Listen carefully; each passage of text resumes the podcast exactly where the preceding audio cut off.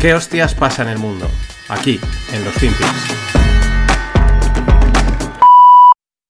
How does a grizzled pro like you respond to the media silliness, the romance back to 1984? How do you respond to people, we need another Plaza Accord?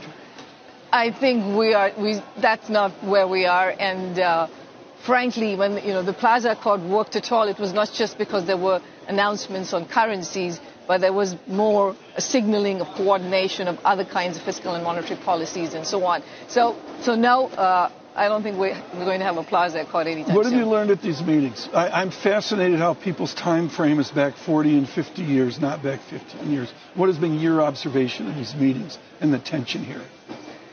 I think there is a clear recognition that inflation is stubborn, it's persistently high,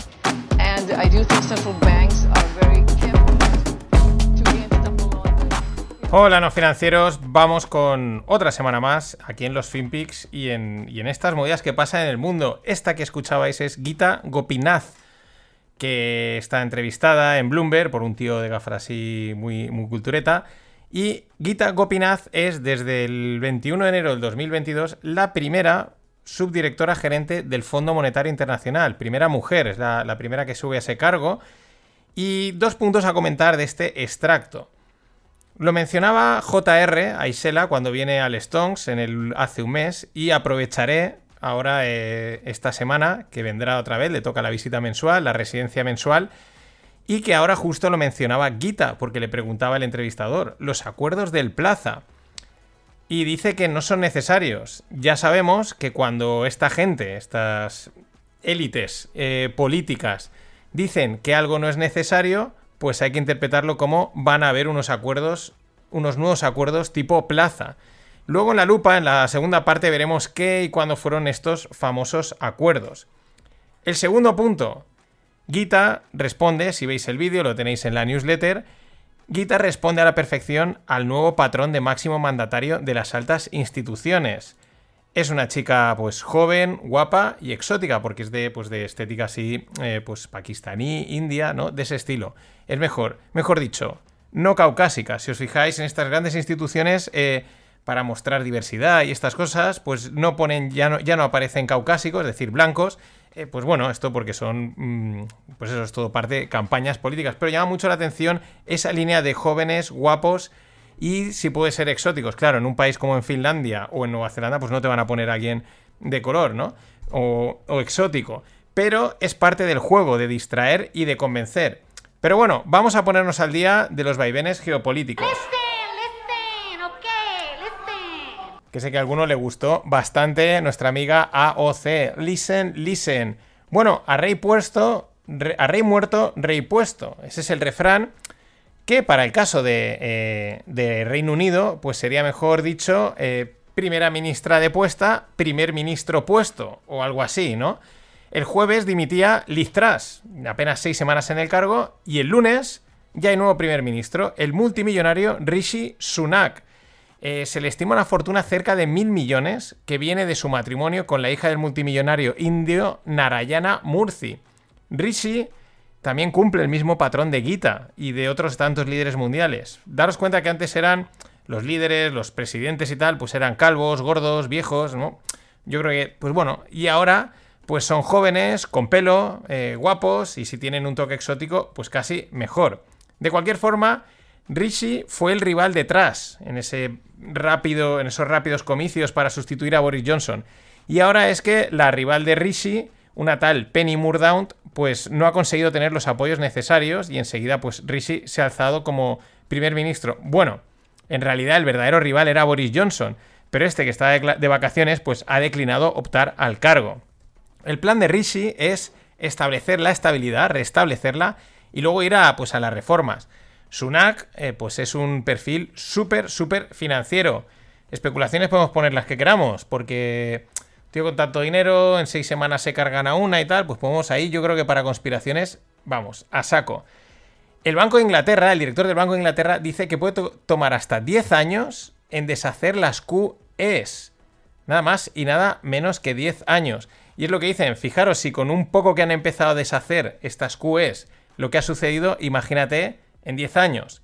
Y más cosas, el Tesoro de, Reino Unido está preparado para, para transferir 12,4 billions al Banco de Inglaterra este año, en el año fiscal, para cubrir las pérdidas proyectadas por el plan de compra de bonos. Vamos, qué maravilla en los bancos centrales, ¿eh? Cubrir pérdidas. Lo comentamos en el club. Y Xi Jinping se ratifica como secretario general y se refuerza en su control de China. Ha sido elegido por unanimidad para un segundo mandato.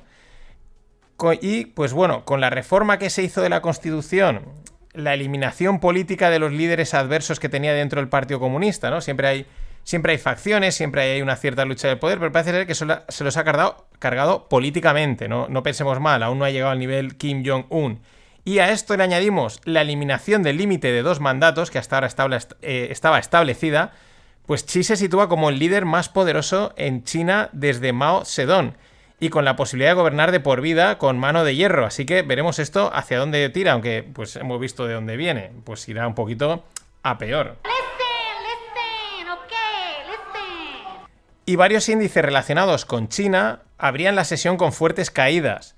Mm, bueno, no podemos decir que fuese debido al...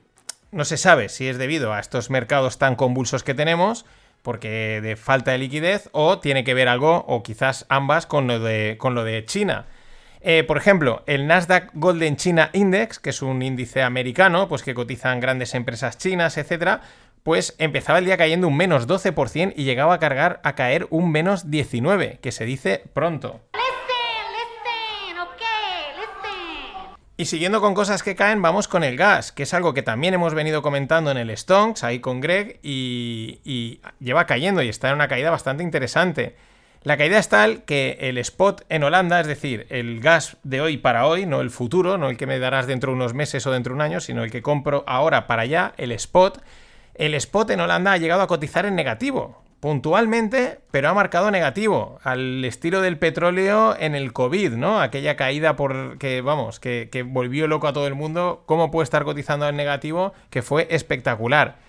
¿Por qué? Pues porque si en aquel momento la previsión era los almacenes están llenos y aquí no va a consumir nadie petróleo, me sobra el petróleo que pago porque se lo lleven, pues ahora eh, los almacenes en Europa están llenos de gas natural. Pero eso no quiere decir que no pueda haber problemas. Ojo, todo dependerá, como también hemos comentado, de la dureza de, eh, la dureza y del nivel de consumo del, del invierno. Según cuánto pida, cuánto exija, pues mm, veremos si realmente hay problemas o no.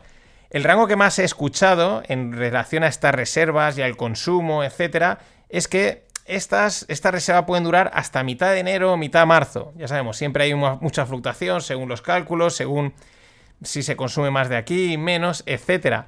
De todas maneras, muchos no creen que haya problemas este invierno, creen que se salvará, pero sí, quizás sí que los haya el siguiente, aunque nos pueda parecer lejos.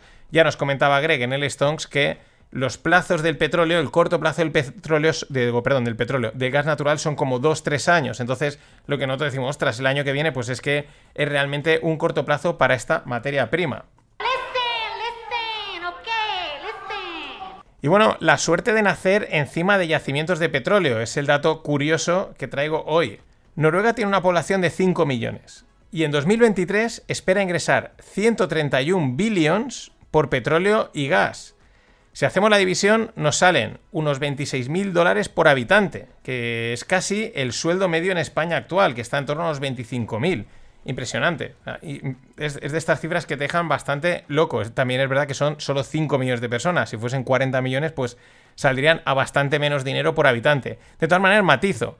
No es la suerte nacer encima yacimientos de petróleo y gas, sino tener gobernantes con cabeza. Y nada, eh, suscribiros a la newsletter para recibir pues estas noticias en profundidad. Y si no, pues en Evox, Spotify, Apple, YouTube, suscribiros.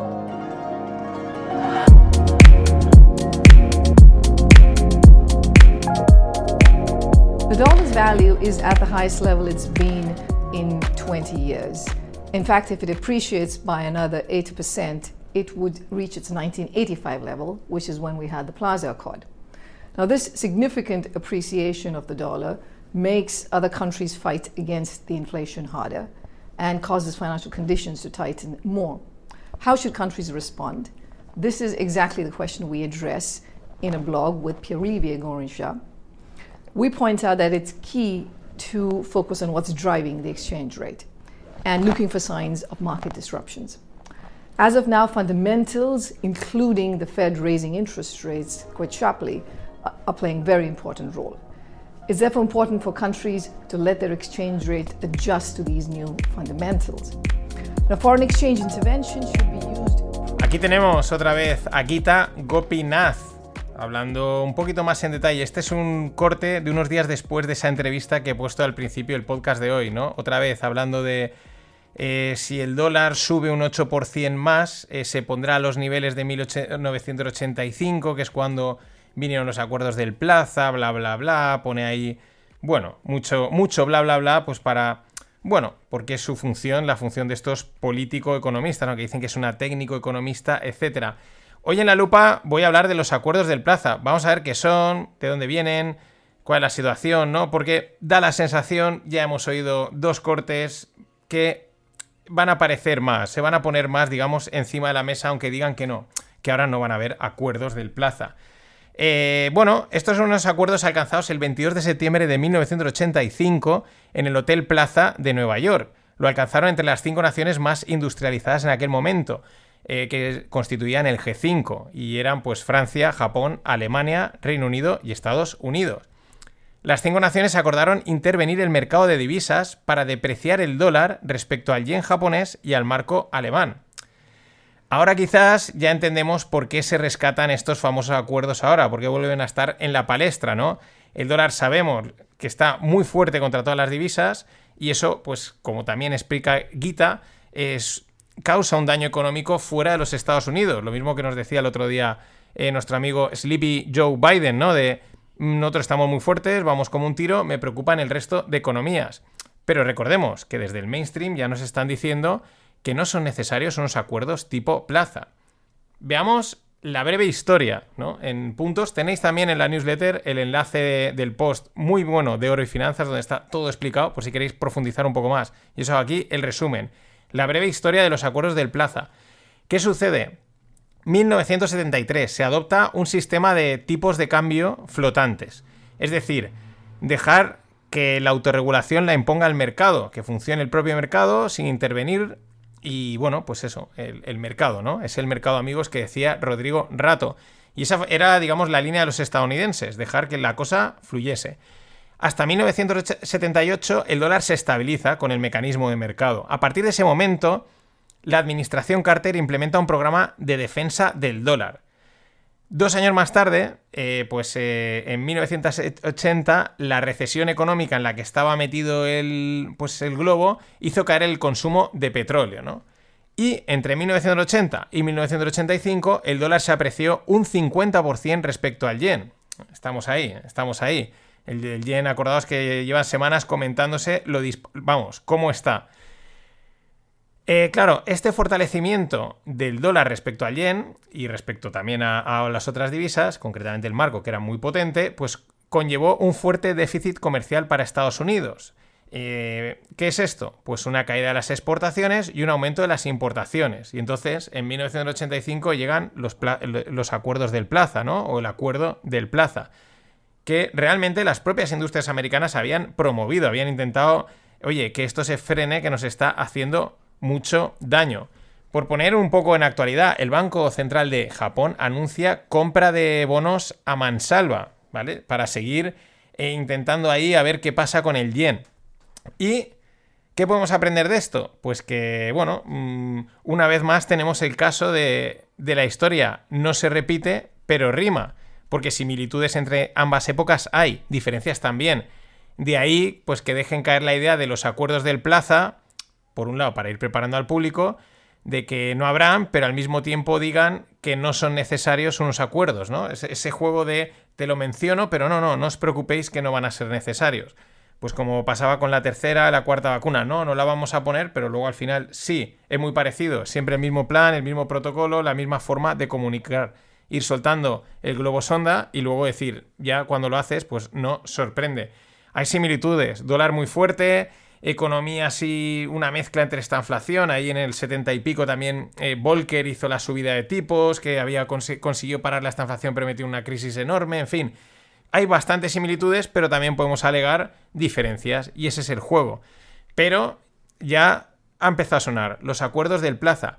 Claro, también hay que decir una cosa, no es lo mismo poner de acuerdo a cinco países y encima alineados, como pueden ser, pues eso, Reino Unido, Alemania, Francia, Estados Unidos y, ahora y Japón, que son pues de la línea occidental, que sentar en la mesa a otros tantos, como a lo mejor ahora te tocaría sentar a China, no sé si te tocaría sentar a Rusia, te tocaría sentar a los árabes, eh, en fin, y aquí otros países que dijesen, oye, yo aquí tengo algo que decir y es mucho más complicado. Pero bueno, Europa seguro que, que no sería ningún problema porque Europa juega a perder. De momento, el dólar cotiza a 0,95 no, 0,985 dólares por euro y siguiendo. Nada más, hasta mañana. Yo digo una cosa, como le decía, que muchos dicen, yo tengo un chico que estudia, dice, economía. Y economía no hace falta estudiar. Eso es bien cierto, no hace falta estudiar. ¿Cómo que no? No hace falta.